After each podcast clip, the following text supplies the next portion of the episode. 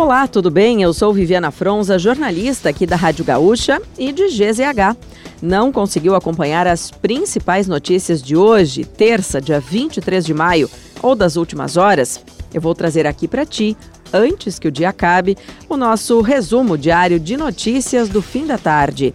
Oferecimento Resfriar Climatizadores. Geladeira portátil Resfriar, a sua companheira em qualquer lugar.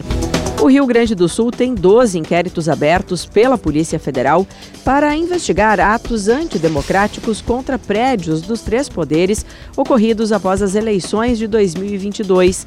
No país, são 394 inquéritos abertos pela Polícia Federal para checar impulsionadores, participantes e financiadores de atos antidemocráticos.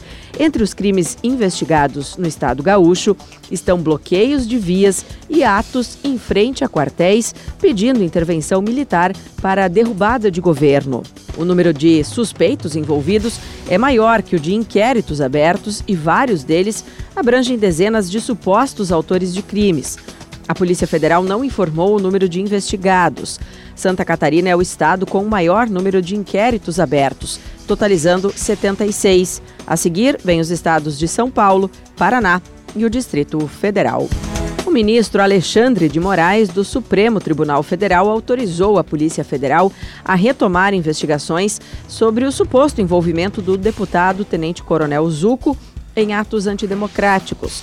O pedido de investigação começou no Rio Grande do Sul, mas foi encaminhado ao STF em função de o parlamentar possuir foro privilegiado.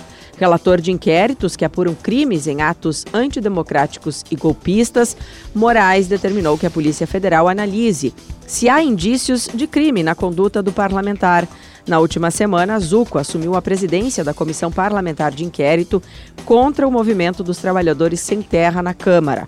Em nota, o parlamentar negou o envolvimento em atos contra a democracia e disse estar surpreso com a notícia de que será investigado.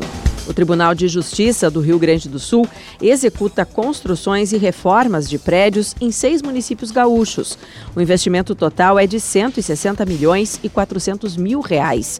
Além da revitalização do prédio de Porto Alegre, estão recebendo melhorias imóveis das comarcas de Passo Fundo, Santa Maria e Pelotas. Já em Esteio e São Cepé estão em construção novas sedes para o Judiciário. A capital tem o maior aporte entre as cidades, com 43 milhões e 600 mil reais.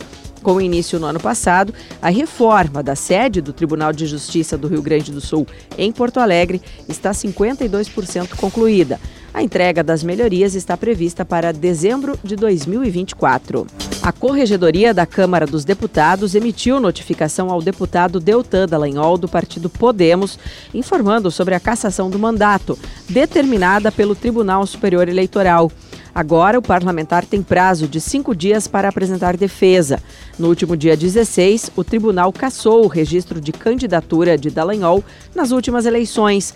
A decisão se baseou no fato de que o deputado solicitou exoneração do Ministério Público para evitar um processo administrativo que poderia torná-lo inelegível.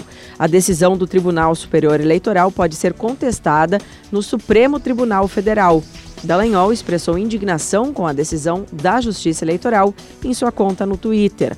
A perda do mandato será analisada pela Corregedoria, seguindo os procedimentos estabelecidos no ato da mesa.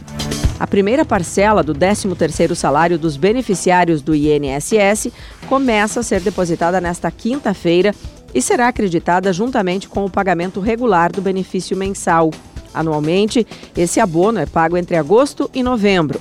A antecipação do pagamento foi assinada pelo presidente Luiz Inácio Lula da Silva em 4 de maio. Os primeiros a receber os créditos são os beneficiários que ganham até um salário mínimo e possuem o número de identificação social com final 1. Todos os pagamentos vão ser feitos até 7 de junho. E para fechar o nosso resumo de notícias, antes que o dia acabe, tem a previsão do tempo para amanhã. Quarta-feira deve ter céu claro, tempo firme e sensação de frio em todo o Rio Grande do Sul. Rajadas de vento de moderada intensidade atingem a faixa litorânea. Em Caxias, a mínima prevista é de 14 graus. Uruguaiana pode marcar máxima de 27 graus. Na capital, a variação é de 14 a 27 graus. Se quiser saber mais sobre algum desses assuntos e muitos outros, além dos nossos colunistas, áudios e vídeos, é só acessar gzh.com.br ou o aplicativo de GZH. Amanhã a gente volta aqui antes que o dia acabe.